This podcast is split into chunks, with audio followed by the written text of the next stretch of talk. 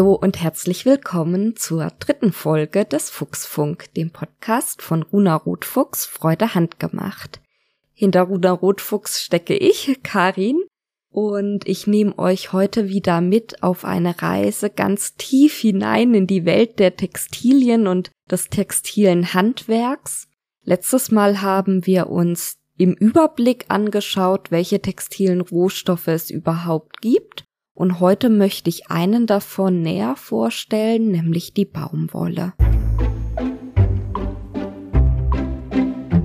Wenn wir über Baumwolle sprechen, meinen wir meistens die Faser. Mit Baumwolle ist aber auch die Pflanze gemeint, von der diese Faser kommt.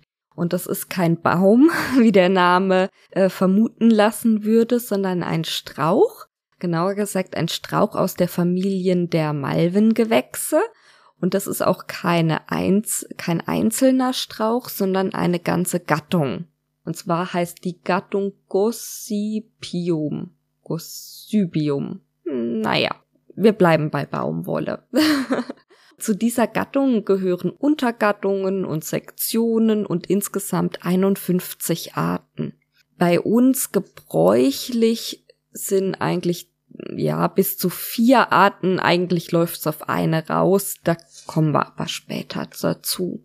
Ja, wie ist diese eine Art, die heute gebräuchlich ist, entstanden? Oder wie sind diese Arten, die heute gebräuchlich sind, entstanden? Das sind nicht die Urformen, sondern die sind wie viele, viele andere Pflanzen, die wir heute nutzen, auch kultiviert worden. Und das ist total spannend, das äh, wusste ich auch nicht und habe ich jetzt in der Recherche gelernt. Zum einen ist es eine unglaublich alte Kulturpflanze, ist circa 6000 bis 8000 Jahre alt, also die Domestizierung ist so lange her und, was ich noch viel spannender finde, Wahrscheinlich war es so, dass an mehreren Stellen der Erde gleichzeitig und unabhängig voneinander diese Pflanze domestiziert wurde. Aber da werde ich auch später im geschichtlichen Überblick nochmal was dazu sagen. Jetzt erstmal zurück zur Faser. Wie gesagt, meistens, wenn wir über Baumwolle sprechen, meinen wir den textilen Rohstoff, also die Faser. Im Hobbyschneiderbereich meint man mit dem Begriff Baumwolle manchmal auch noch den Stoff Baumwolle, wobei ihr merkt an meinem Zögern, ich tue mich damit unglaublich schwer. Gemeint ist meistens eine Webware, die aus Baumwolle hergestellt wurde, genauer gesagt Popelin. Der Begriff Baumwolle hat sich irgendwie verbreitet und darunter ist eben Popelin gemeint, aber ich finde es total unglücklich, weil ganz viele Jersey-Stoffe sind auch aus Baumwolle. Oder ein Jeans-Stoff ist auch aus Baumwolle und ist auch eine Webware. Also ich finde auch den Begriff Webware eigentlich, ja, der ist schon besser, weil er besser erklärt, was eigentlich gemeint ist. Aber auch der ist, naja, also ein Samt zum Beispiel ist auch eine Webware und das ist ja meistens nicht damit gemeint, wenn in Hobbyschneiderkreisen über Baumwolle gesprochen wird. Aber so ist es halt in der Umgangssprache. Also das wird uns noch an mehreren Stellen begegnen, auch wenn wir über Garne und Zwirne etc. reden. Wir benutzen Begriffe umgangssprachlich und meistens weiß dann in dem Kontext auch jeder, was gemeint ist, auch wenn es fachlich nicht ganz richtig ist. Und mittlerweile habe ich mich auch daran gewöhnt, dass viele im Stoffladen halt von Jersey und Baumwolle sprechen. Aber ich wollte es gesagt haben, dass dieser Begriff ein bisschen schwierig ist. Naja, zurück zur Faser, das meine ich, wenn ich Baumwolle sage. Und wer letztes Mal gut aufgepasst hat, weiß, dass Baumwolle eine Naturfaser ist und genauer gesagt sind es die Samenhaare der Baumwollpflanze. Und das ist auch die einzige Samenfaser, die lang genug ist, dass sie versponnen werden kann. Was bedeutet Samenfaser?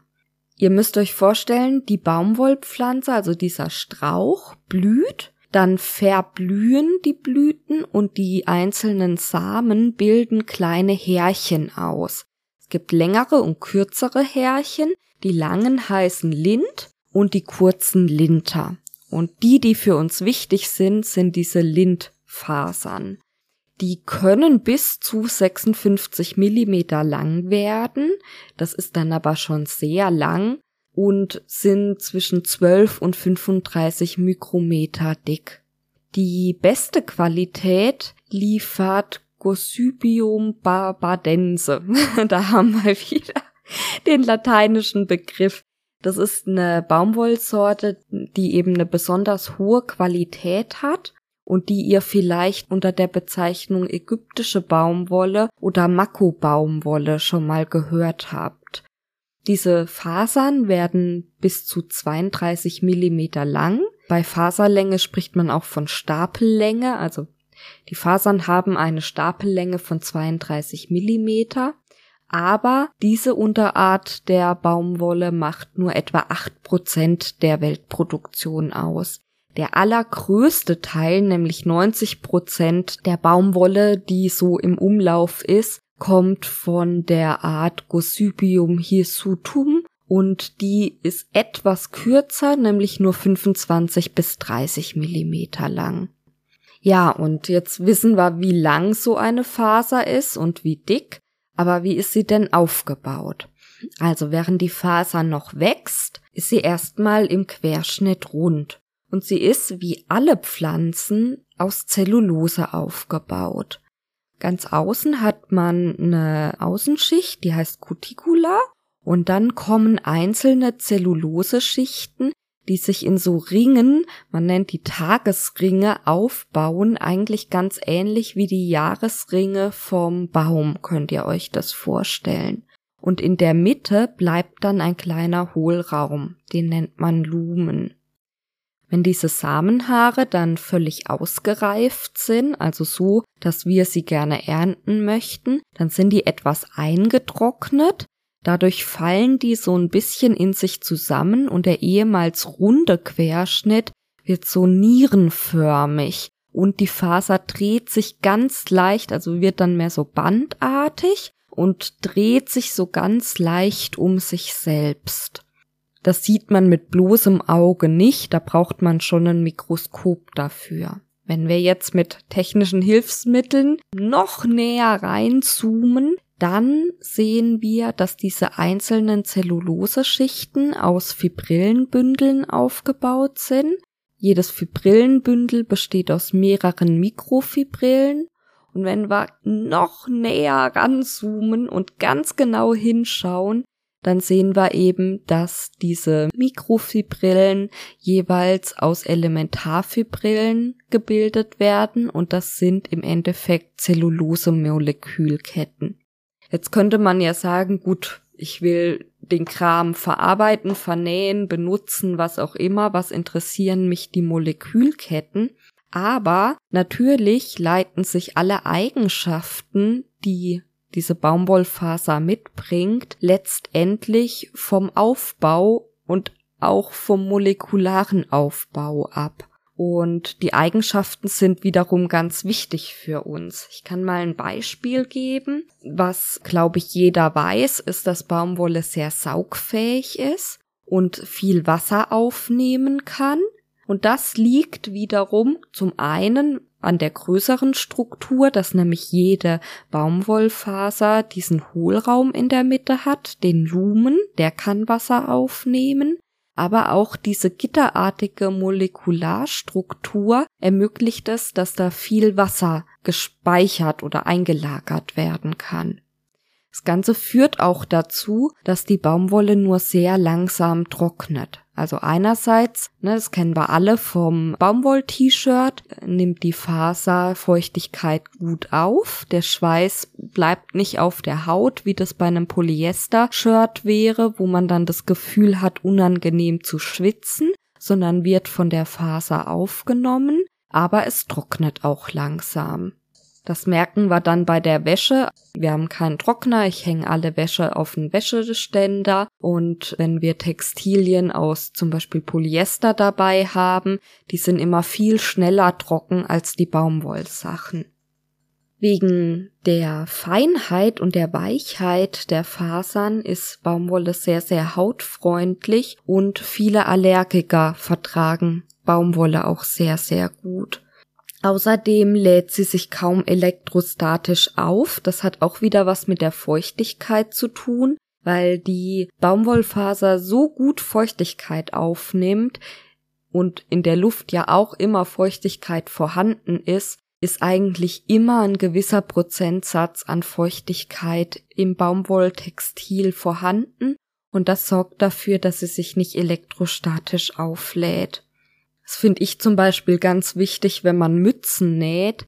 Also so ein schönes, kuscheliges Polyestervlies würde ich nicht in eine Mütze reinmachen, weil ich habe sehr lange Haare und finde es sehr, sehr unangenehm, wenn die sich dann statisch aufladen, wenn ich die Mütze auf und abziehe. Und das ist eben bei Baumwolle doch sehr viel angenehmer, weil ganz abgesehen von den vielen anderen Vorteilen.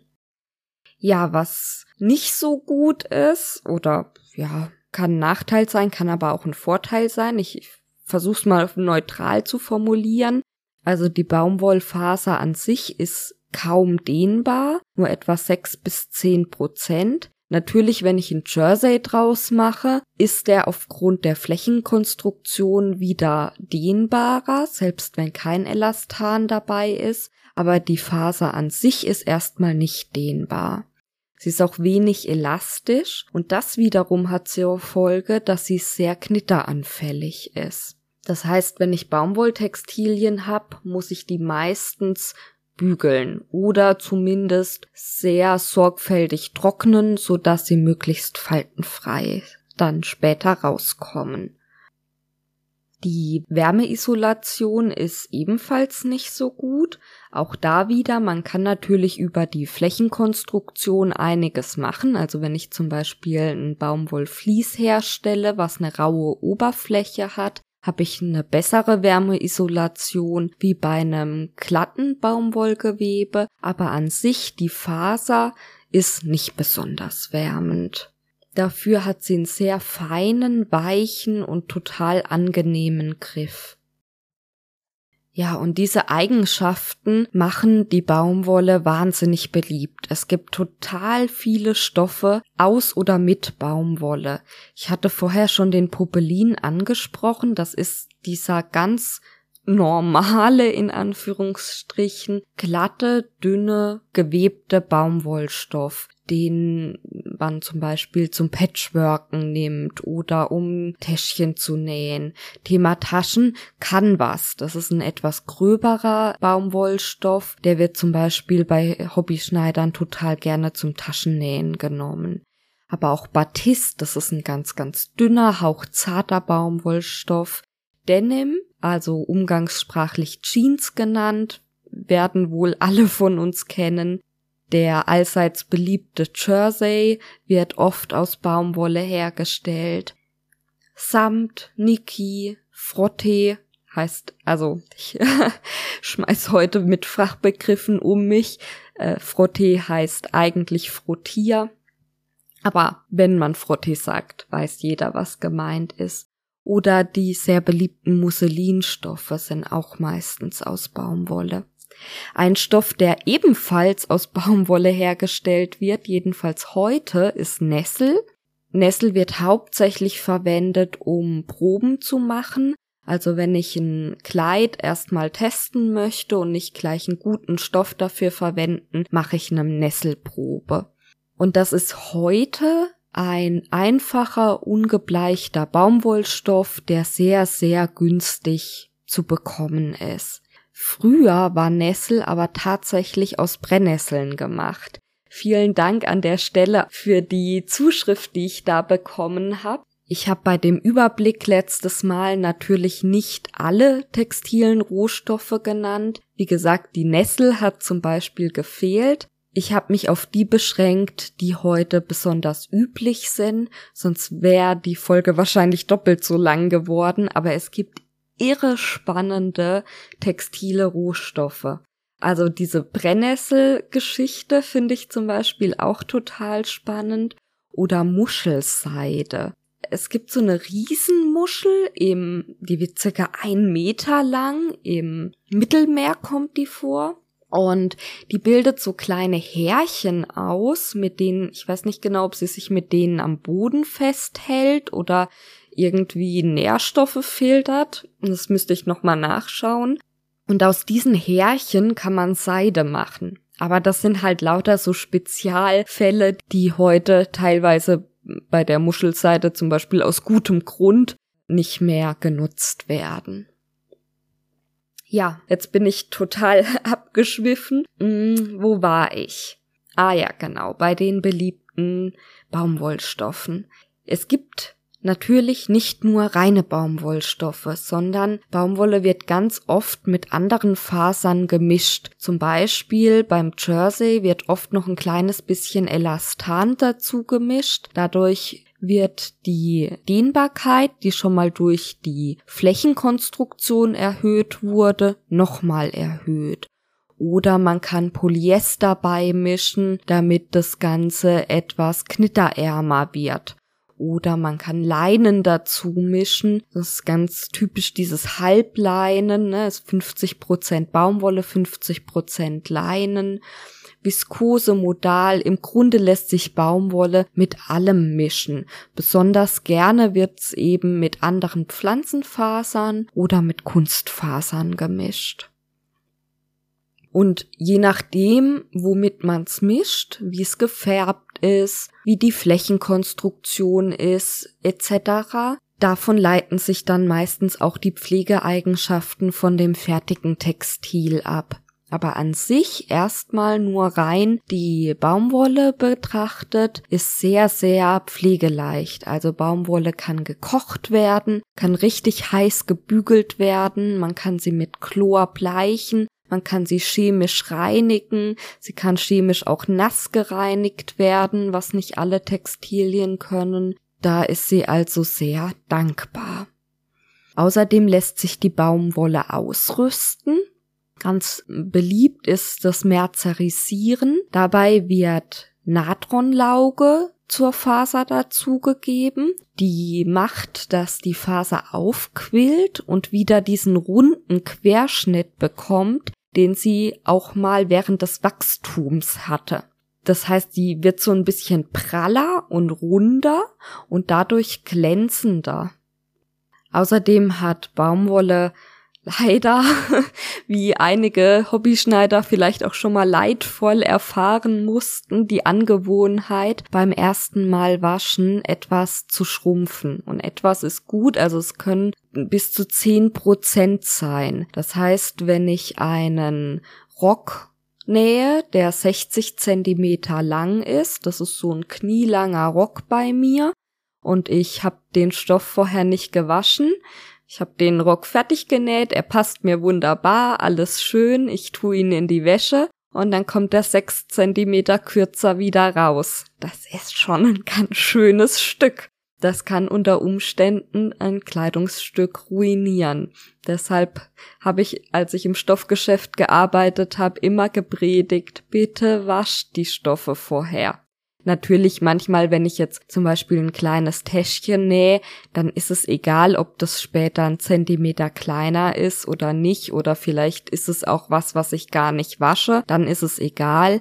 Aber bei Kleidungsstücken ist es wirklich sinnvoll, die vorher zu waschen, also den Stoff zu waschen, bevor ich ans Nähen gehe. Um dem Ganzen aber vorzubeugen, gibt's auch die Möglichkeit, die Krumpfarm auszurüsten. Das merkt ihr vielleicht auch, wenn ihr sehr hochwertige Baumwollstoffe kauft, dass die viel weniger einlaufen als günstigere. Das liegt dann daran, dass sie vorbehandelt wurden, damit sie eben nicht mehr so viel einlaufen. Ja, zu den verschiedenen Ausrüstungen will ich jetzt aber gar nicht so lange weiter erzählen. Da wird es auf jeden Fall eine eigene Folge geben, weil das ein ganz spannendes Feld ist, über das sich unglaublich viel sagen lässt. Jetzt will ich stattdessen lieber noch mit der Fasererkennung weitermachen.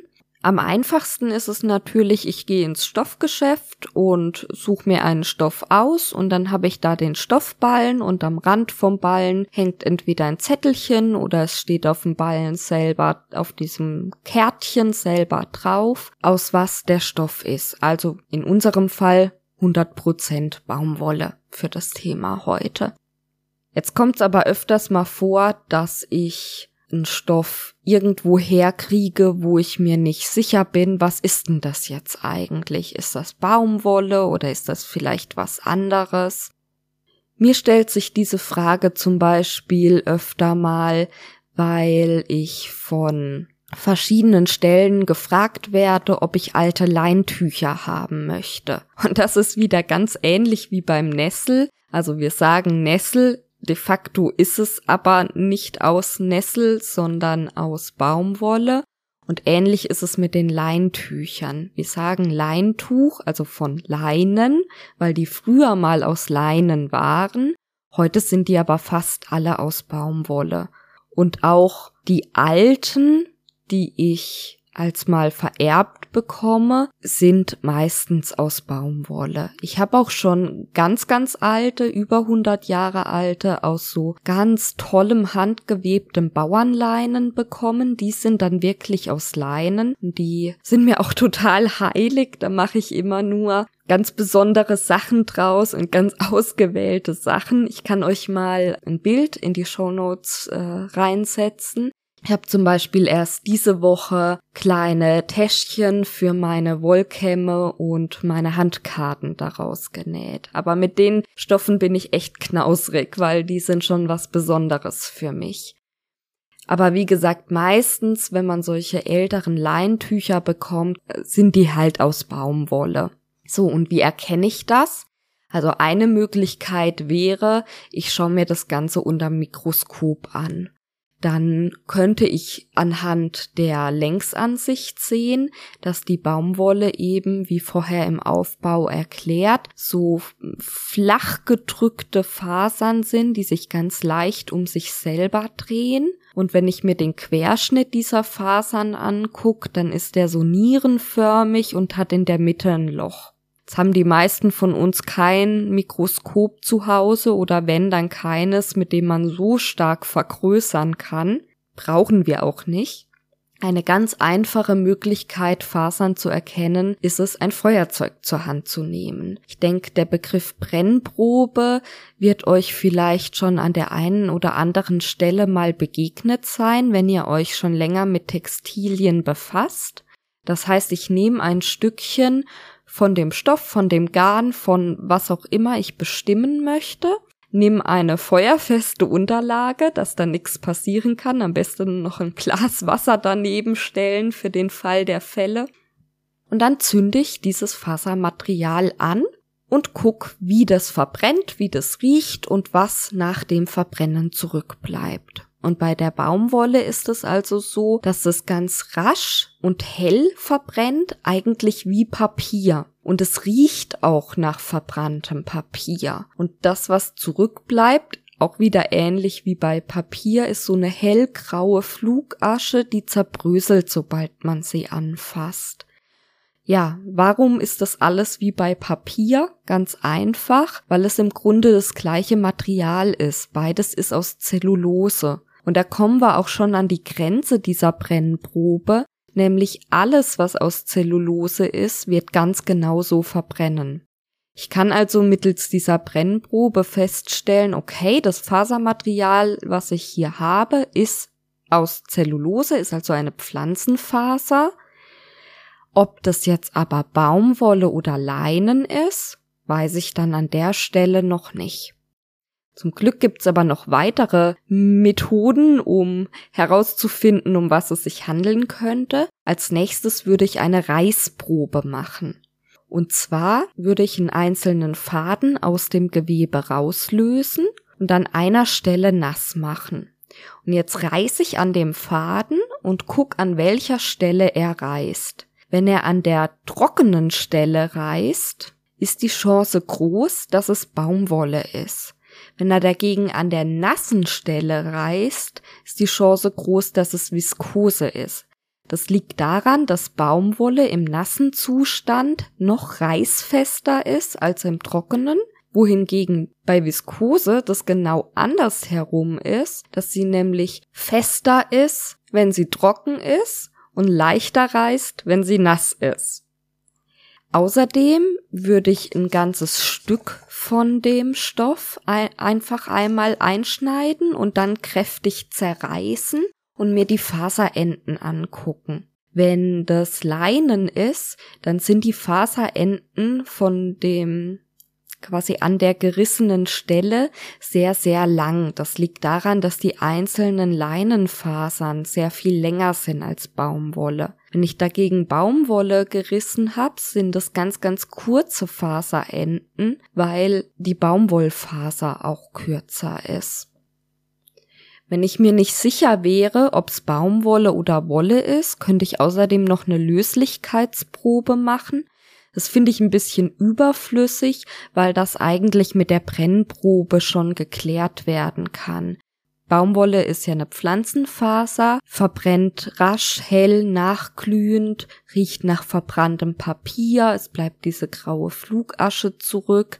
Wolle dagegen ist eine tierische Faser, die brennt nicht so richtig, die riecht mehr nach verbrannten Haaren. Also das äh, erkennt man sofort eigentlich anhand der Brennprobe. Aber es gäbe eben auch die Möglichkeit der Löslichkeitsprobe. Und zwar wird Baumwolle von Schwefelsäure aufgelöst, Wolle aber nicht. Und andersrum wird Wolle von Natronlauge aufgelöst, Baumwolle aber nicht. Ich hatte ja vorher sogar schon erzählt, dass Natronlauge bei Baumwolle verwendet wird, um die zu merzerisieren, also um die zu veredeln. Diese unterschiedliche Löslichkeit von Baumwolle und Wolle ist für die Bestimmung eben meiner Meinung nach nicht so wichtig, aber sie ist in Bezug auf Geschichte ganz interessant. Wenn man auf Geschichte und auf Textilgeschichte schaut, redet man immer gern auch über archäologische Funde und um archäologische Funde zu haben, müssen die sich natürlich erstmal erhalten. Jetzt ist es so, dass Umgebungen, in denen sich tierische Fasern, also zum Beispiel Wolle, erhält, schlecht für pflanzliche Fasern, also Leinen oder Baumwolle sind und andersrum. Das ist also ein Problem, auf das die Archäologen stoßen. Aber damit wollen wir uns jetzt gar nicht weiter beschäftigen, auch wenn ich es unglaublich spannend finde. Dafür möchte ich euch noch was über die Geschichte der Baumwolle speziell erzählen. Ich muss sagen, ich hatte im Vorfeld überlegt, ob ich mit Baumwolle oder mit Leinen anfange und habe dann mich für die Baumwolle entschieden, weil ich dachte, das geht schneller und Ich habe noch ein bisschen mehr Zeit, um über das Leinen zu recherchieren, weil ich Leinen mit ganz viel Geschichte verbinde und auch mit Mittelalterdarstellung. Und ja, dieses Thema eins ist, was mich gerade privat sehr beschäftigt und ich dann im zweiten Teil über dieses Mittelalterthema und Darstellung und Mittelaltermärkte und ähm, historische Handarbeiten etc. gerne sprechen möchte, habe ich gedacht, okay, ich schieb das noch mal eine Woche und mach diese Woche Baumwolle. Aber jetzt bei der Recherche habe ich gemerkt, das ist wieder mal nur mein eigenes kleines eingeschränktes Weltbild in Anführungsstrichen oder Bild der Dinge, dass ich denke, dass Leinen mehr Geschichte hätte als Baumwolle ich hatte eben im Kopf, ja, Baumwolle gibt's bei uns so ab Hochmittelalter, Spätmittelalter, war aber eine Luxusfaser, die importiert wurde und ist für uns erst viel später relevant. Ja, das stimmt auch soweit, aber eben für uns. Die Welt besteht ja aber aus mehr als nur Zentraleuropa. Im Gegenteil, wenn man sich so eine Weltkarte anschaut, Zentraleuropa ist der allerkleinste Teil der Welt. Also eigentlich ist unser eurozentristisches Weltbild so lächerlich, weil wir sind so klein und die Welt ist so groß und es gab und gibt so viel anderes noch. Ja, aber zurück zur Baumwolle. Ganz am Anfang hatte ich erzählt, dass möglicherweise diese Pflanze Baumwolle an vier unterschiedlichen Stellen der Erde unabhängig voneinander kultiviert und als Faserpflanze genutzt wurde. Und zwar ist es Südafrika, Indien, die nördlichen Anden und der Südwesten von Nordamerika.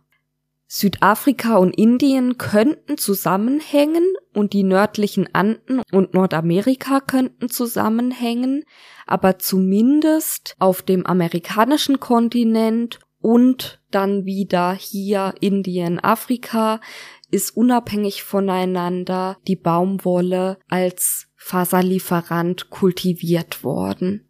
Und gerade für Südamerika war mir das überhaupt nicht klar, dass die eine eigene Baumwolltradition haben, die unabhängig von uns Europäern entstanden ist die dann aber ironischerweise von unserer Baumwollkultur, die wiederum aus Indien kam, verdrängt wurde.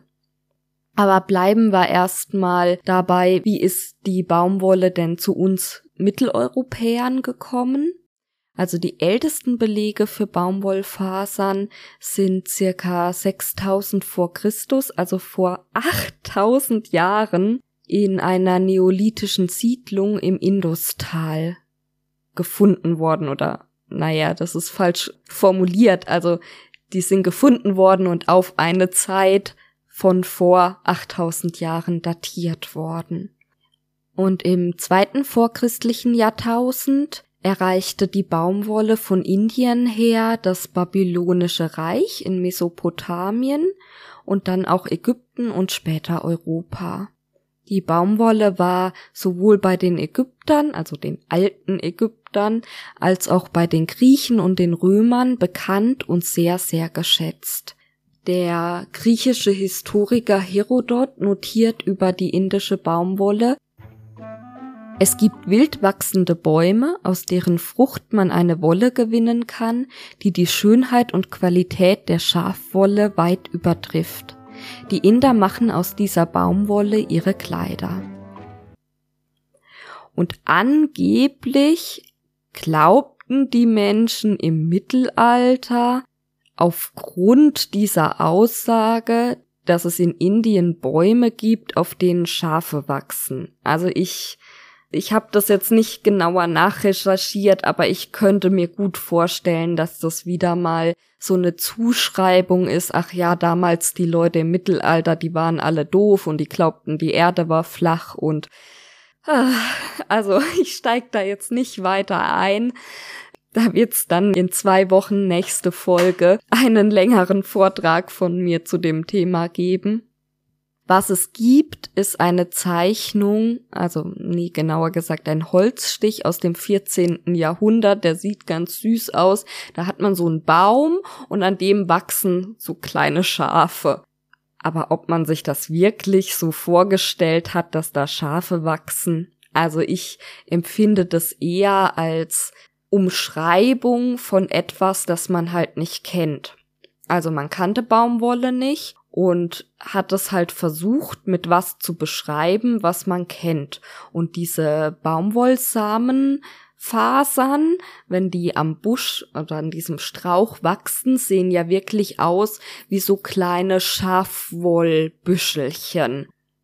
Sehr bezeichnend finde ich übrigens, dass der ba Name Baumwolle kein deutsches Phänomen ist, sondern mehr oder weniger wörtlich übersetzt überall verbreitet ist. Im Englischen heißt Baumwolle Cotton und Cotton leitet sich aus dem Mittelfranzösischen ab von Coton und das wiederum aus dem spanisch-arabischen Dialektwort Katun, ich hoffe, ich spreche es richtig aus, Und das bedeutet eben wörtlich übersetzt Baumwolle, also Wolle von Bäumen.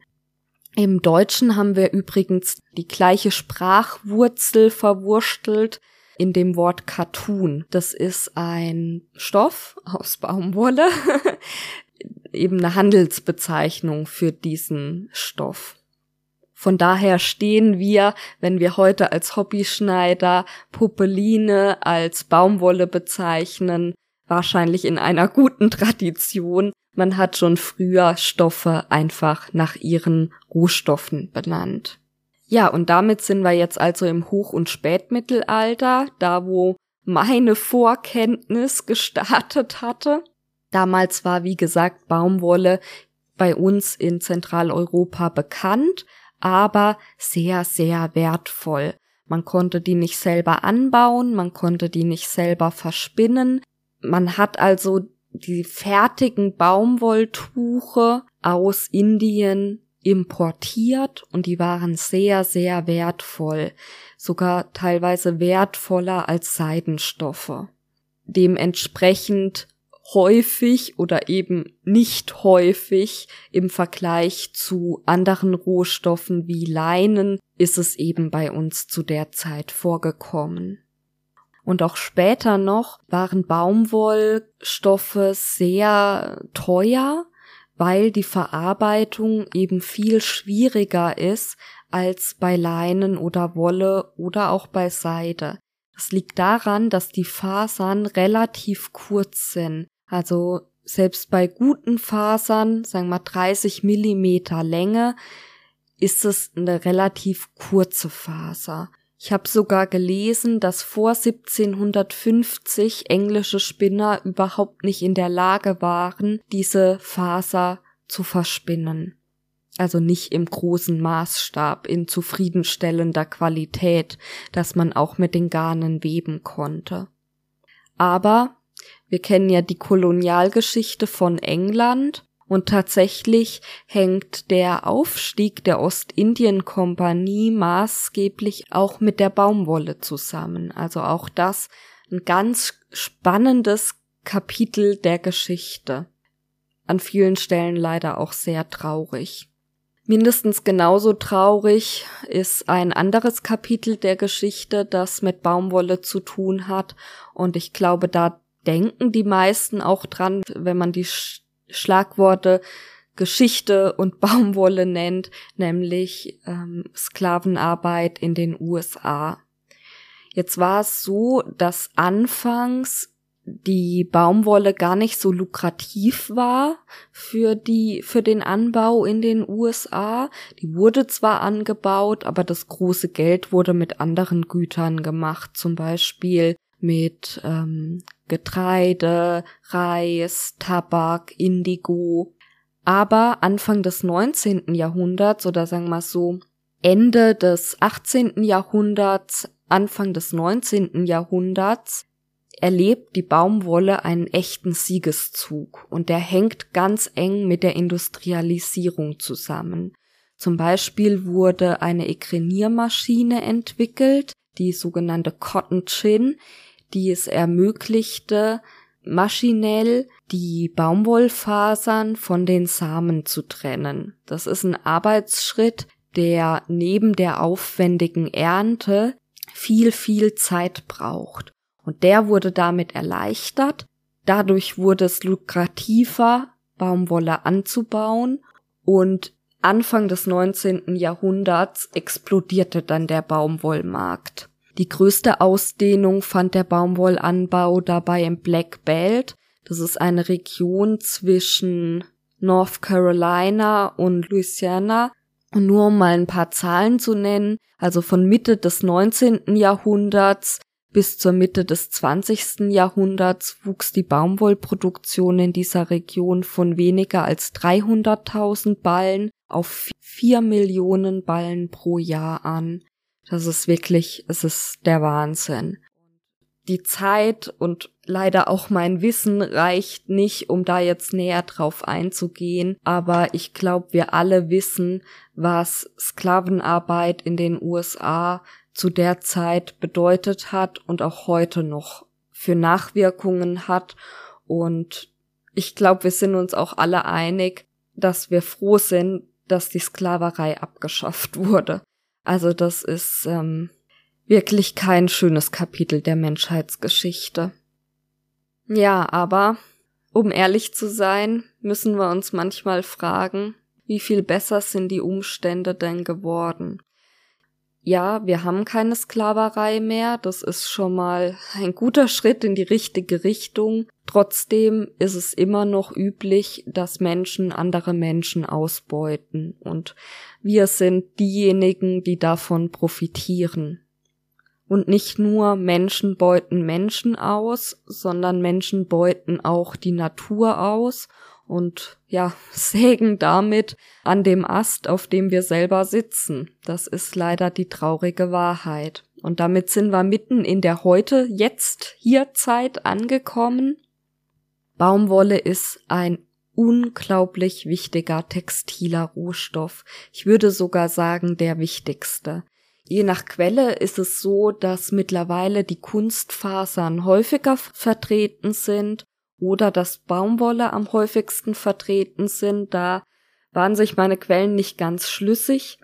Zahlen, die ich gefunden habe, sind, dass 33 Prozent der weltweiten Produktion von Textilfasern Baumwolle ausmacht und tatsächlich 75 Prozent aller Naturfasern, die produziert werden, Baumwolle sind.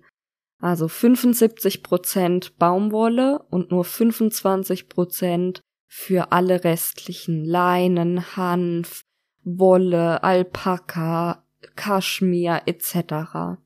Das ist schon eine Riesenmenge. Und da müssen wir auch bedenken, dass Baumwolle eben nicht nur für Kleidung benutzt wird, sondern eigentlich in jedem Bereich, den wir uns vorstellen können. Zum Beispiel im medizinischen Bereich haben wir Verbände aus Baumwolle. Wir haben Hygieneprodukte wie Wattestäbchen, Fischernetze, Seile, Taue, Zelte. Es ist unglaublich. Irgendwie gefühlt alles ist aus Baumwolle. Papier, Geld, also manche Papiersorten, Bucheinbände, Geldscheine. Es gibt sogar Nitrocellulose, die für die Herstellung von Munition und Sprengstoff gebraucht wird, ist aus Baumwolle. Es ist unglaublich. Und wo kommt diese Riesenmenge an Baumwolle her? Ich nenne euch mal die Top 3 Anbauländer. Nummer 1 ist China, Nummer 2 Indien und erst auf dem dritten Platz kommen dann die USA. Ja, und wie gesagt, der Anbau hat so seine Tücken, sowohl in Bezug auf Leid, das, Men das unter Menschen verursacht wird, als auch wenn man auf die Umweltbedingungen guckt. Ich hoffe, dass ich es auf eine gute Art und Weise ansprechen kann, weil ich finde es wichtig, dass man es anspricht. Aber ich bin dann natürlich nicht der Fachmann dafür und ich will es auch nicht zu sehr ausbreiten. Nur so viel sei gesagt. Ein Problem ist, dass die Baumwollplantagen einjährig gezogen werden, um die Ausbeute zu maximieren oder um das halt möglichst effizient zu machen. Und zwischen Aussaat und Ernte liegen circa acht bis neun Monate. Das hat zur Folge, dass keine Fruchtfolge eingebaut werden kann. Wir haben riesige Baumwollplantagen in Monokultur. Das laugt die Böden aus und es führt dazu, dass sich Schädlinge ausbreiten. Um dem Herr zu werden, muss man wiederum düngen und Pestizide einsetzen. Tatsächlich gilt Baumwolle als das landwirtschaftliche Produkt mit dem höchsten Einsatz an Chemikalien. Etwa 11 Prozent des weltweiten Pestizidmarktes geht an die Baumwollerzeugung. Eine andere Möglichkeit, um dem Schädlingsbefall vorzubeugen, ist die genetische Veränderung der Pflanzen, was sehr verbreitet ist.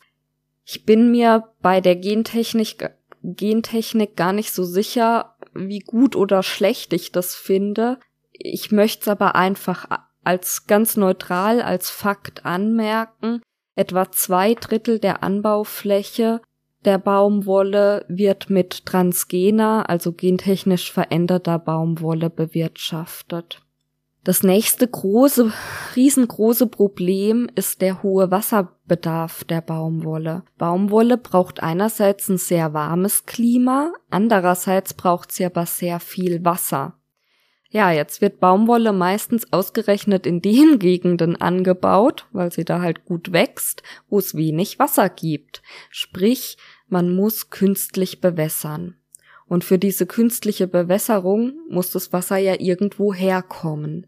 Und das ist in den Gegenden, wo viel Baumwolle angebaut wird, ein riesengroßes Problem.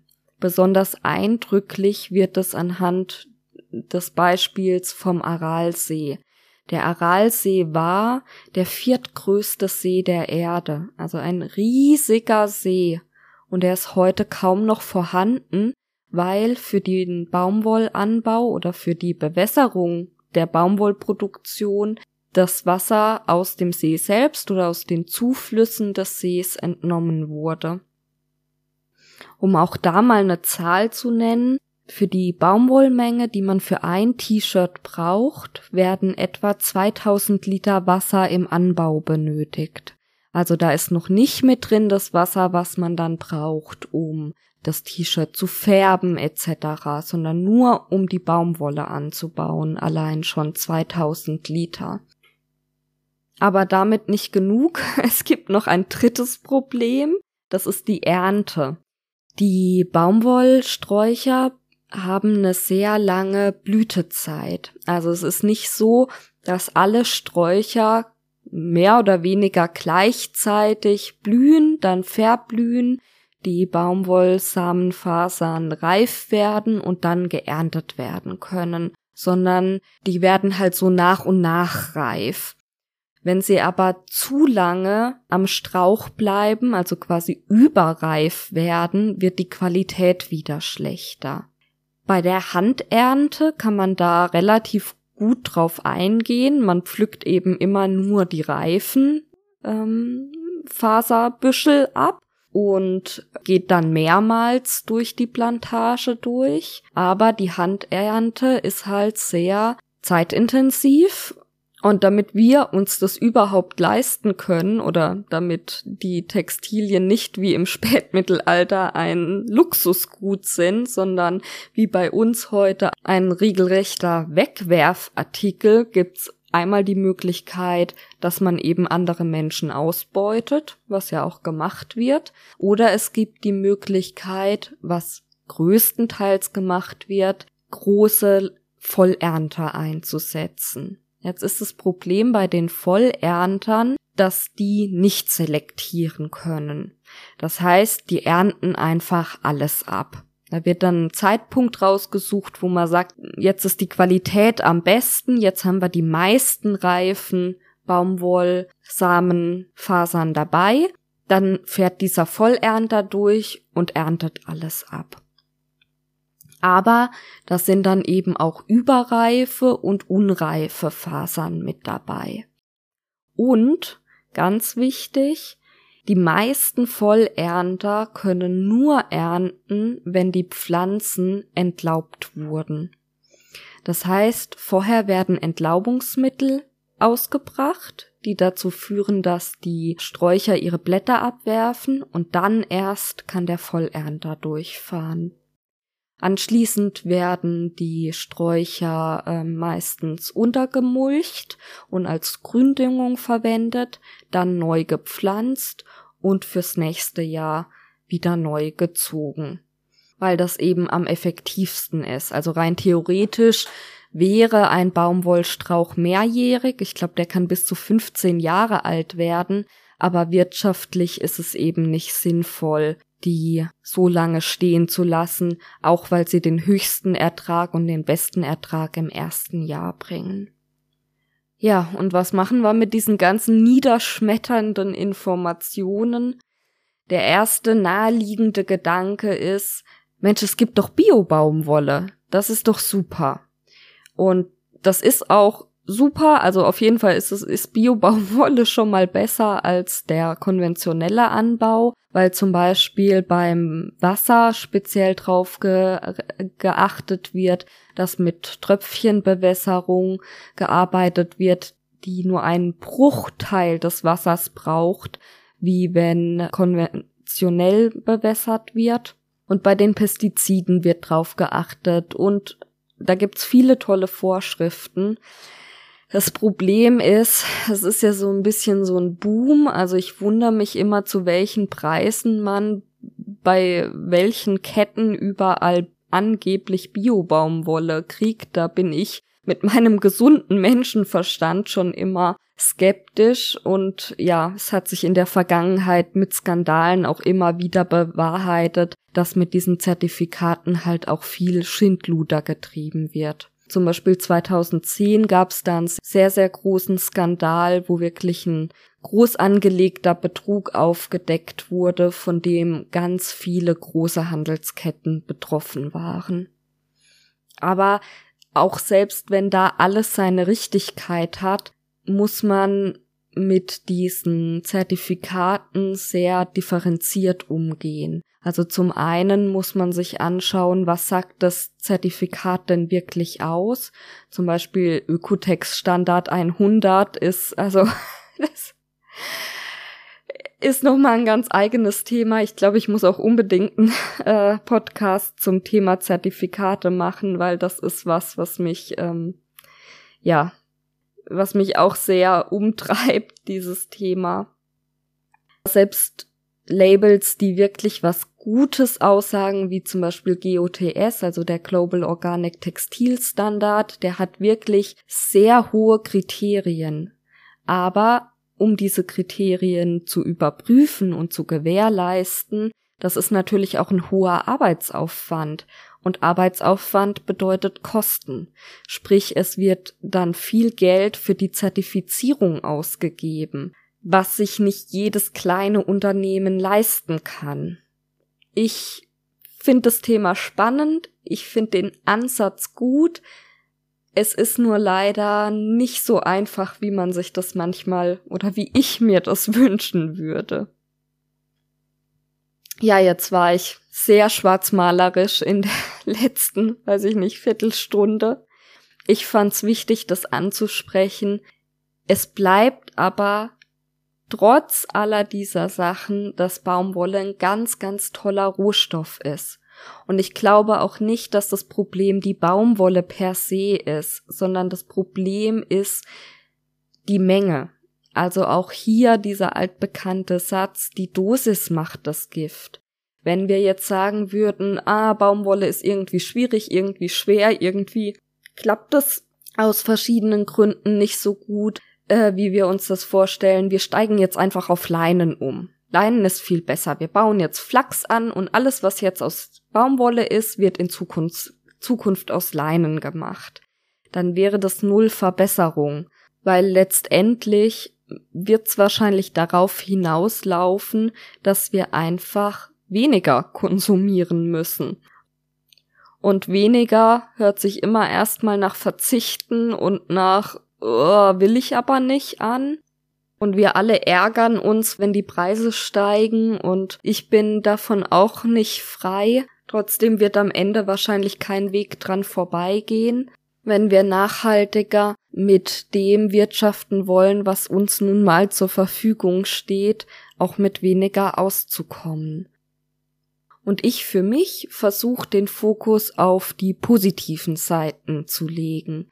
Also nicht auf das Verzichten und ähm, à la Greta, ich möchte, dass ihr Angst habt und äh, Horrorszenarien und die Welt geht unter und so weiter, sondern das Ganze bietet ja auch eine riesige Chance, Dinge neu zu entdecken. Und für mich zum Beispiel ist das selber machen was, was ich mit Freude mache und was ich nicht mache, weil ich äh, das aus irgendwelchen Gründen muss, sondern einfach, weil ich, weil ich Freude dran habe, weil ich Spaß dran habe, weil ich das möchte.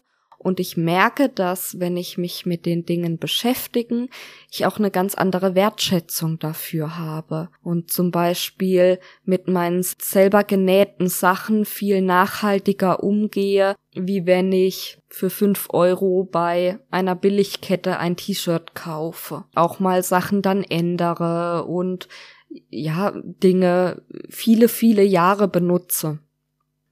Und so hat wahrscheinlich jeder seinen Weg, wie er sich diesem Thema auf eine freudvolle Art nähern kann und da auch was Positives für sich bei gewinnen kann. Ich auf jeden Fall kann mir ein Leben ohne Baumwolle nicht vorstellen. Das ist so ein tolles Material, so ein vielseitiges Material, und ich bin sehr, sehr dankbar dafür, dass wir diesen tollen textilen Rohstoff zur Verfügung haben.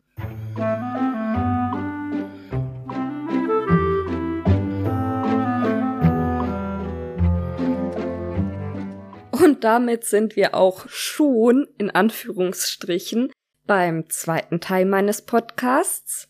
Die Folge heißt Baumwolle und Geschenke. Baumwolle haben wir abgehakt. Jetzt kommen wir zu den Geschenken.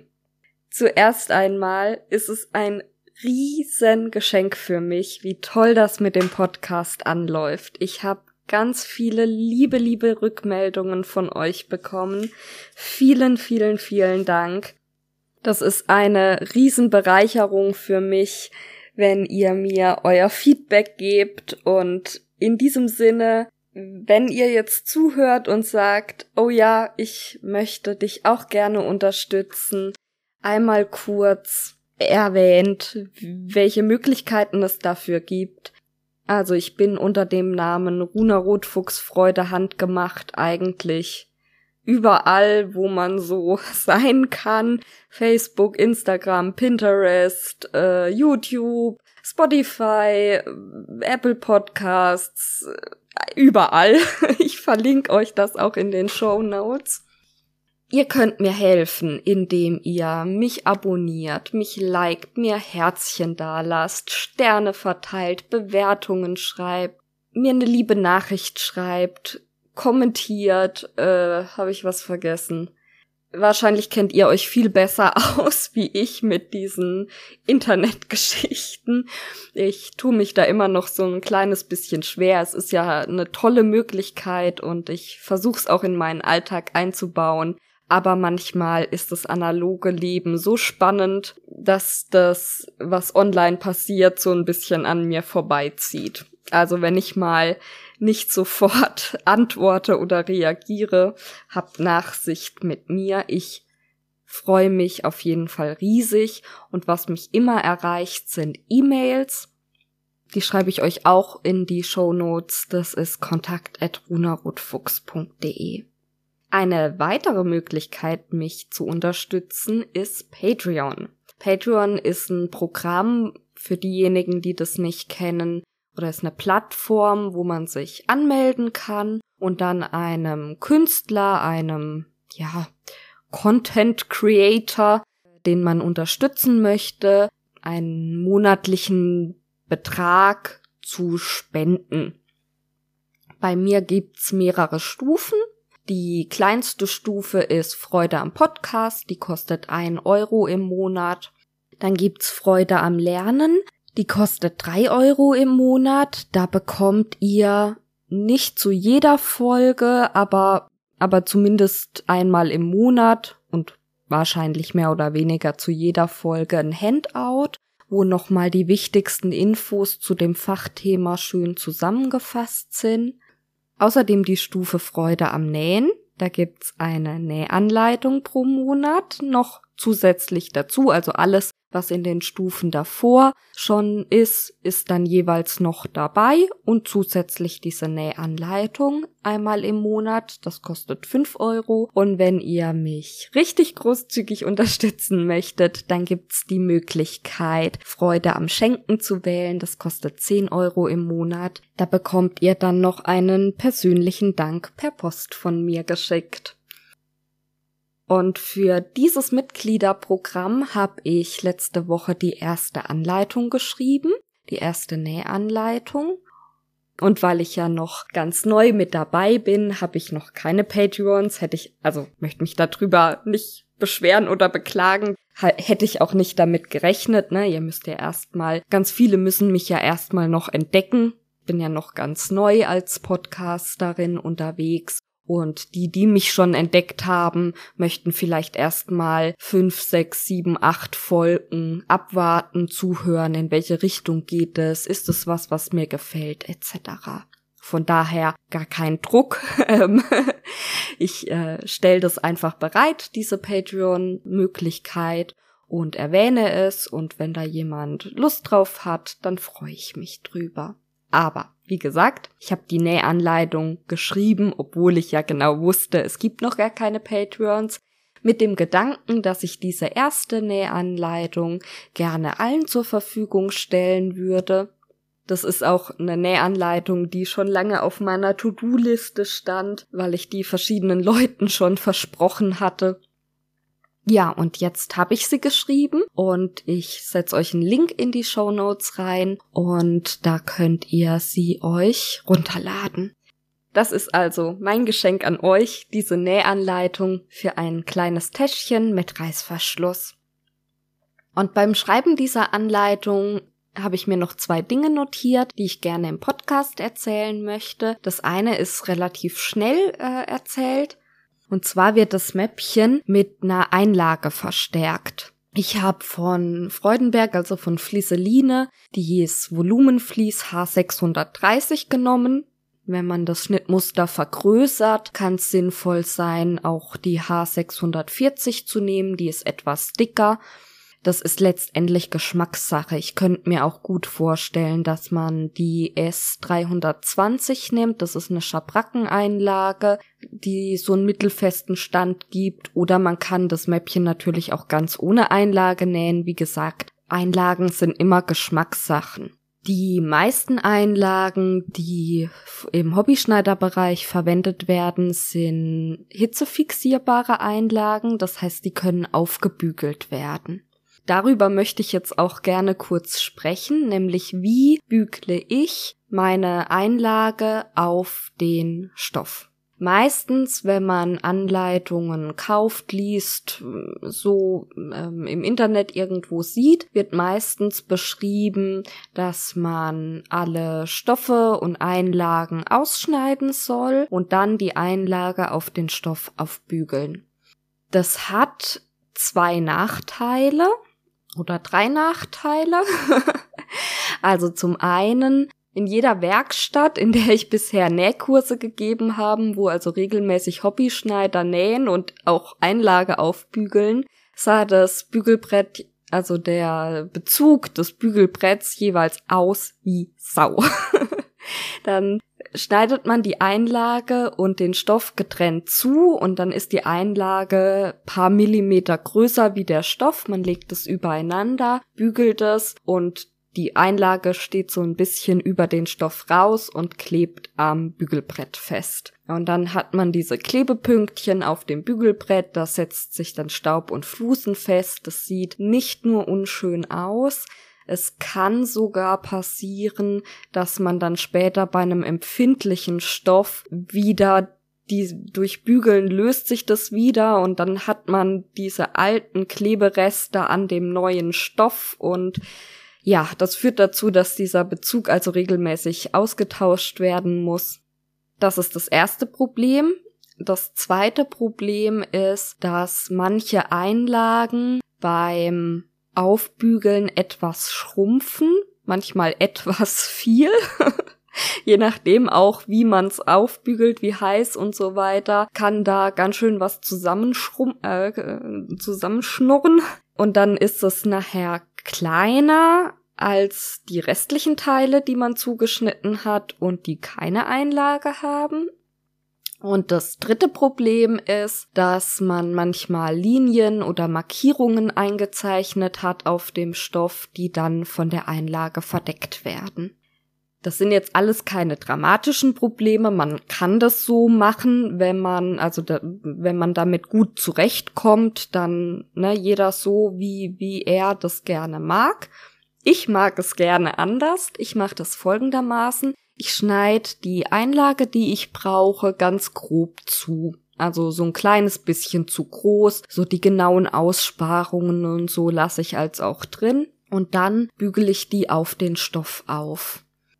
Ich habe den großen Luxus, dass ich eine Bügelpresse habe. Das heißt, ich äh, bügele es nicht klassisch mit dem Bügeleisen auf, sondern legt legt den Stoff mit der Einlage unter die Presse. Das hält noch mal besser, weil neben Hitze brauchen viele Einlagen auch ein bisschen Druck, um gut zu halten. Das Problem wird mir also auch oft geschildert, dass angeblich oder ja tatsächlich die Einlagen nicht halten. Dazu muss man sich klar machen, dass es drei Faktoren gibt, die dazu führen, dass die aufbügelbare Einlage auch wirklich auf dem Stoff hält. Das erste ist Hitze, das zweite ist Feuchtigkeit und das dritte ist Druck. Und meistens, zumindest bei den Einlagen von Flieseline, steht am Rand auch drauf, wie die aufgebügelt werden soll. Und es steht ganz oft dabei mit feuchtem Tuch bügeln. Ich bin ein bisschen faul. also wenn ich meine Bügelpresse nicht zur Verfügung habe und normal mit dem Bügeleisen aufbügle, lege ich da kein feuchtes Tuch drauf. Ich mache es so, ich lege die Einlage mit der Klebeseite nach oben auf das Bügelbrett. Dann lege ich meinen Stoff darauf mit der so, also so, dass die linke Seite vom Stoff auf der Klebefläche der Einlage liegt und dann bügel ich mit Dampf. Das hat den Vorteil, dass das Bügeleisen nicht direkt auf der Einlage steht. Das mögen nämlich nicht alle Einlagen. Das ist ein Grund, weshalb da steht mit feuchtem Tuch bügeln. Und der zweite Grund ist, dass der Dampf eben dann dieses, diese Feuchtigkeit im Tuch ersetzt und dann noch ein bisschen drücken und dann hält das normalerweise sehr gut. So, wenn die Einlage nicht hält, ist meistens nicht das Problem, dass zu wenig Hitze da ist, sondern entweder zu wenig Druck oder zu wenig Feuchtigkeit. So, jetzt habe ich die Einlage da aufgebracht. Wichtig dann, das kurz auskühlen zu lassen. Meistens heißt es in Anleitungen 30 Minuten. So viel Zeit habe ich eigentlich nie. also ich lasse das schon fünf Minuten auskühlen. Naja, okay. Manchmal sind es auch keine fünf Minuten. Ich lasse es kurz auskühlen. Halbe Stunde wäre toll, aber ja, klappt auch mit weniger.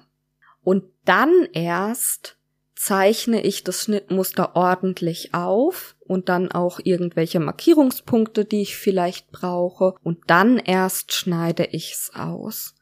Das heißt, ich spare mir die Arbeit, das doppelt auszuschneiden. Klar, ich habe die Einlage vorher ja auch schon grob ausgeschnitten, das geht aber viel schneller, wie wenn ich's richtig ausschneide, weil ich ja nur so grob einmal drumrum und dann kann ich Stoff und Einlage in einem Schritt zuschneiden. Bisschen Zeit gespart. Es ist sehr, sehr ordentlich, weil die beiden wirklich genau gleich groß sind. Ich habe keine Klebereste auf meinem Bügelbrett. Und falls die Einlage beim Aufbügeln etwas schrumpft, ist es egal, weil ich leg das Schnittmuster ja erst später drauf und zeichne erst später das Schnittmuster ab. Das war mein Punkt Nummer eins. Punkt Nummer zwei, die Nahtzugabe. Oh, ich habe lang überlegt. Wie mache ich's? Ich weiß, ganz viele mögen gerne, wenn die Nahtzugabe im Schnittmuster mit drin ist. Jetzt habe ich das Schnittmuster gezeichnet und habe sehr mit mir gerungen. Zeichne ich eine Nahtzugabe ein? Zeichne ich keine Nahtzugabe ein? Was mache ich? Wie mache ich's? Ich habe mich dann dafür entschieden, die Nahtzugabe einzuzeichnen, aber wirklich einzuzeichnen. Also ihr habt nicht eine Linie und das ist das Schnittmuster und dann steht irgendwo in der Anleitung enthält ein Zentimeter Nahtzugabe, sondern ihr habt im Schnittmuster am Rand ein Zentimeter Nahtzugabe, der ist auch so grau unterlegt, dass klar ist, das ist die Nahtzugabe und dann kommt die Linie, auf der genäht wird.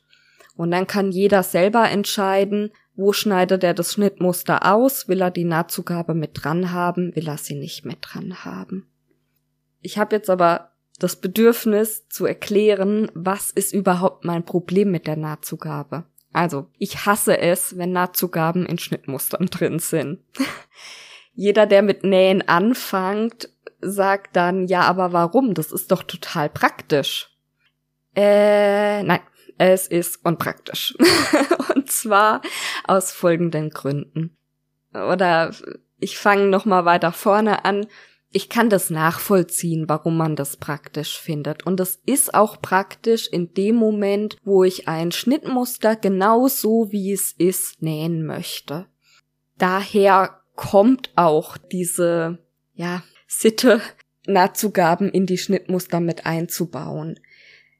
Die Industrie macht das zum Beispiel so. Wenn ich hunderttausend Mal ein T-Shirt nähe, immer genau das gleiche, dann muss ich nicht jedes Mal manuell ein Zentimeter Nahtzugabe dran zeichnen. Dann mache ich das überall gleich. Dann ist es in meinem Schnitt einfach schon mit drin, die Nahtzugabe, und ich weiß das, und dann wird das überall gleich gemacht. Das Tolle am selber nähen ist ja aber, dass ich nicht ein Standardteil genauso nähe, hunderttausend Mal immer das gleiche, sondern dass ich was Individuelles mache. Und da ist es praktischer, die Nahtzugabe nicht dabei zu haben.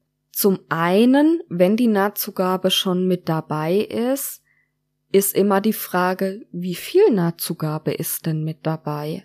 Manche Schnittmusterhersteller machen 0,7 Zentimeter Nahtzugabe dazu, weil das ungefähr die Overlockbreite ist, also die Menge an Nahtzugabe, die ich brauche, wenn ich zwei Stoffe mit der Overlock zusammennähe, ohne was wegzuschneiden.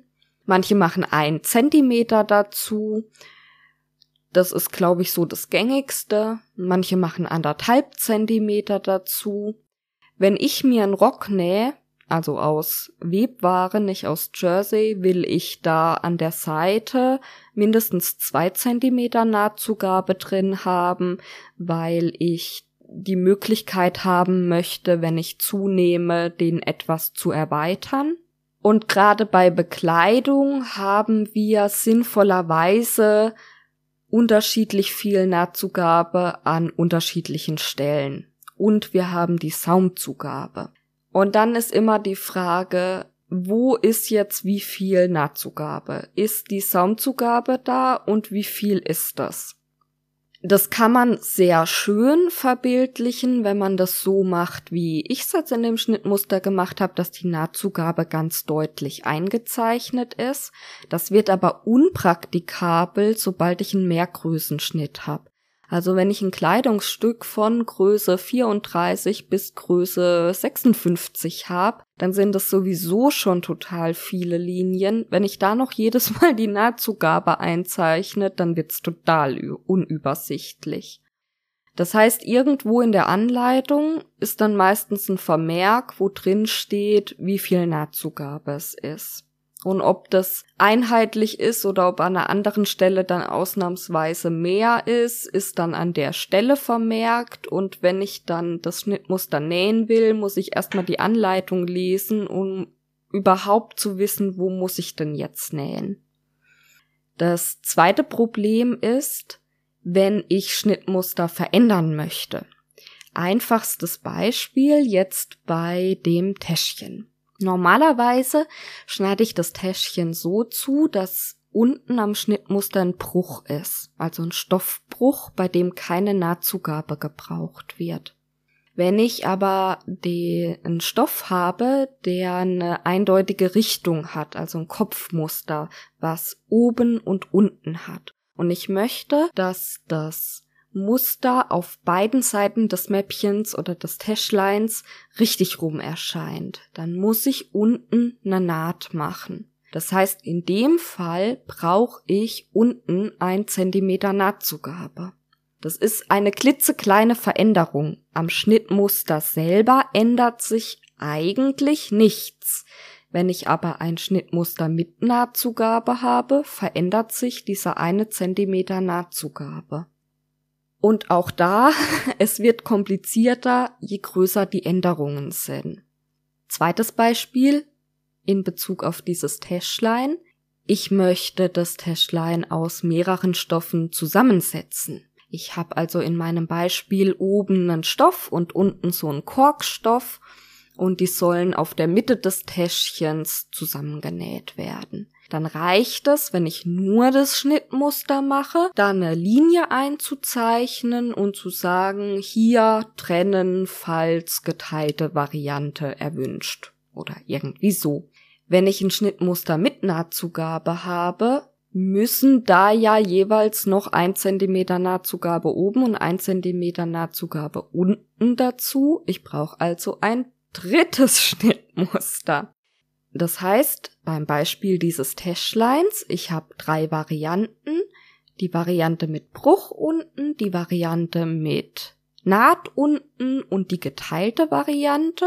Und hätte ich das gezeichnet ohne Nahtzugaben, hätte mir ein Blatt, ein Schnittmuster gereicht. Zeichne ich aber mit Nahtzugaben, brauche ich drei Schnittmuster auf drei Blättern. Noch schlimmer wird das Ganze bei Kleidung. Wenn man Kleidung eins zu eins nach einem Schnittmuster näht, dann ist es, als würde ich Kleidung von der Stange kaufen. Die kann wunderbar passen, die kann aber auch nicht passen. Also mir zum Beispiel passen fertige Schnittmuster nie. Ich habe äh, eine große Brust, ich habe eine im Verhältnis zum Rest schmalere Taille. ich habe aber sehr dicke Oberarme, wo ich immer Probleme krieg. Ich habe ein sehr ausgeprägtes Hinterteil, also gekaufte Kleidung oder gekaufte Schnittmuster würden mir einfach nicht gut passen. Und wenn ich mir schon die Arbeit mache, selber zu nähen, dann will ich doch auch, dass die Sachen mir passen. Also gehe ich her. Gut, ich gehe jetzt her und zeichne die Schnittmuster selber, aber rein theoretisch, wenn ich mir ein Schnittmuster kaufe, gehe ich her und passe das auf meine Bedürfnisse an. Das können auch einfache Veränderungen sein. Zum Beispiel bin ich sehr klein, dass ich äh, Dinge kürze und dazu muss ich sowohl mich als auch das Schnittmuster ausmessen und gucken, passen die zwei Sachen zusammen. Und dann das Schnittmuster auf meine Maße verändern. Wenn ich dabei jedes Mal noch beachten muss, an jeder Naht noch 0,7 oder 1 Zentimeter oder anderthalb Zentimeter Nahtzugabe abzuziehen oder am besten noch an unterschiedlichen Stellen unterschiedlich viel abzuziehen, dann wird das ganz schön kompliziert. Vor allem bei Teilen mit vielen Nähten. Also zum Beispiel ein Oberteil mit Wiener Nähten. Moment, muss ich mal rechnen. Da habe ich sieben Nähte. Pro Naht habe ich rechts und links eine Nahtzugabe. Das heißt, ich muss 14 Mal was abziehen oder halt auch nicht und mir darüber Gedanken machen. Und das ist so anstrengend. Und es wäre so viel einfacher, wenn da keine Nahtzugabe wäre. Dritter und letzter Punkt, weshalb ich keine Nahtzugaben mag. Was heißt keine Nahtzugaben mag? Ich mag Nahtzugaben. Nahtzugaben sind sehr, sehr sinnvoll. Äh, eigentlich braucht man immer eine Nahtzugabe, außer es gibt auch Stoßnähte, wo man Dinge quasi Kante an Kante näht. Da brauche ich keine Nahtzugabe. Oder wenn was eingefasst wird, braucht man auch keine Nahtzugabe. Naja, gehen wir mal davon aus, wir brauchen eine Nahtzugabe, weshalb ich trotzdem nicht möchte, dass die in meinem Schnittmuster ist. Ich finde es manchmal sinnvoll, sich die Nahtlinie einzuzeichnen. Bei Kleidungsstücken zum Beispiel mache ich das aus bekannten Passformgründen und weil, weil ich unterschiedlich breite Nahtzugaben an unterschiedlichen Stellen verwende. Aber auch bei sowas Einfachem wie einem Täschchen kann es sinnvoll sein, die Nahtlinie einzuzeichnen. Besonders bei Rundungen mache ich das. Also bei dem Täschchen, was ich jetzt die Anleitung geschrieben habe, da zeichne ich mir auch keine, keine Nahtlinie ein. Da zeichne ich mir gar nichts ein. Ich lege das Schnittmuster auf den Stoff und schneide es aus und fertig.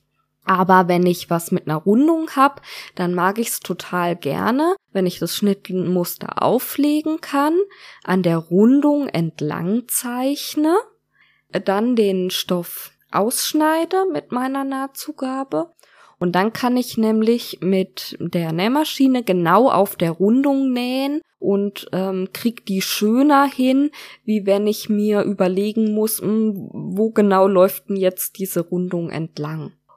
Oder wo ich das auch gerne mache, auch ein ganz einfaches Schnittteil sind diese Jersey-Halstüchle, die für die Babys so gern gemacht werden. Die nähe ich mit der normalen Nähmaschine, nicht mit der Overlock, weil man an den Ecken auch so, äh, äh, naja, es sind keine Ecken, sondern quasi hinten, wo das Halstuch geschlossen wird, habe ich eine relativ enge Rundung und die wird schöner, wenn ich da erstmal viel Nahtzugabe dran lasse. Also ich schneide das wirklich nur ganz, ganz grob aus.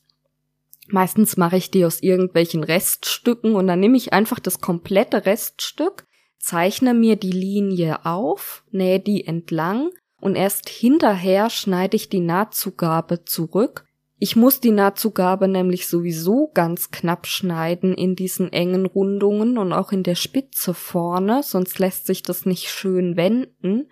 Und wenn ich das direkt machen würde oder auch wenn ich mir einen Zentimeter dran lasse zum Nähen, wälzt sich der Jersey so arg und äh, teilweise verzieht der sich auch ganz komisch. Also es wird, das Nähergebnis wird schöner, je mehr Stoff ich erstmal außenrum hab. Und dann kann ich im Anschluss mir die Nahtzugabe schön knapp abschneiden. Das ist auch ein Trick für sehr, sehr kleine Sachen oder für stark franzende Stoffe. Da kann das manchmal auch sinnvoll sein.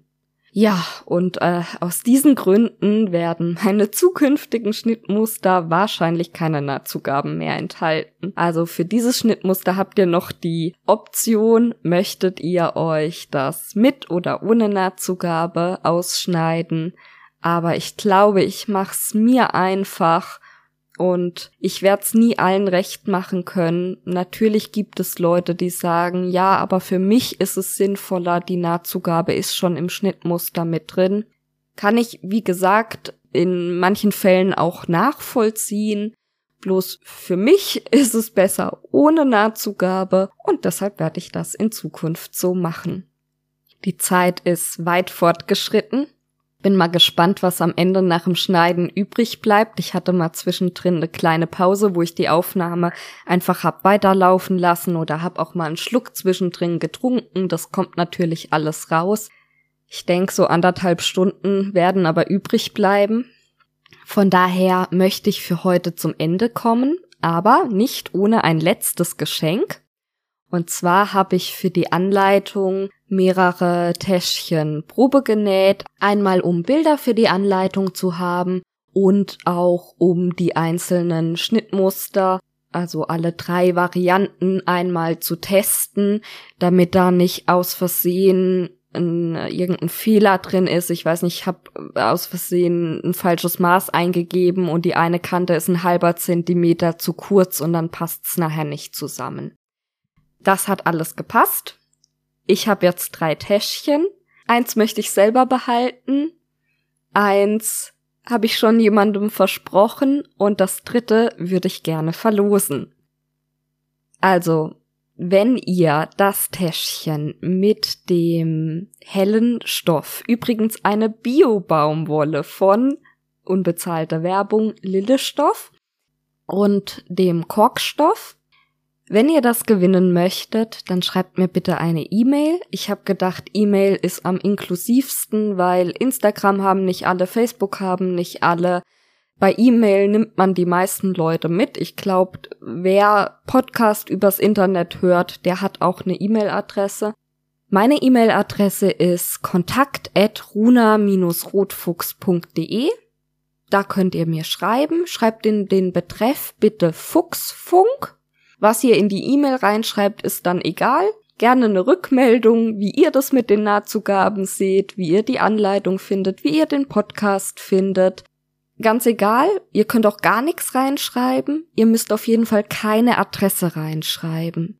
Ich lose es dann aus und derjenige, der es gewonnen hat, wird von mir kontaktiert und erst dann bitte eine Adresse senden. Ich möchte nicht eure ganzen privaten Adressen haben. Das geht mich nichts an. Und das ist auch nicht notwendig. Ja, jetzt brauchen wir ja irgendwie ein Datum, einen Einsendeschluss. Ich würde sagen, wir machen einen Monat. Das wäre dann, wenn die Folge erscheint, ist der neunte, siebte. Das heißt, wir machen den neunten, achten. Also einschließlich den neunten, achten. Eine E-Mail an kontakt.runa-rotfuchs.de mit dem Betreff Fuchsfunk. Und dann hoffe ich, dass das Täschchen jemandem Freude bereitet. Und ich hoffe, dieser Podcast hat euch Freude bereitet und wir hören uns wieder in zwei Wochen dann mit dem Thema Leinen. Bis dahin, alles Gute.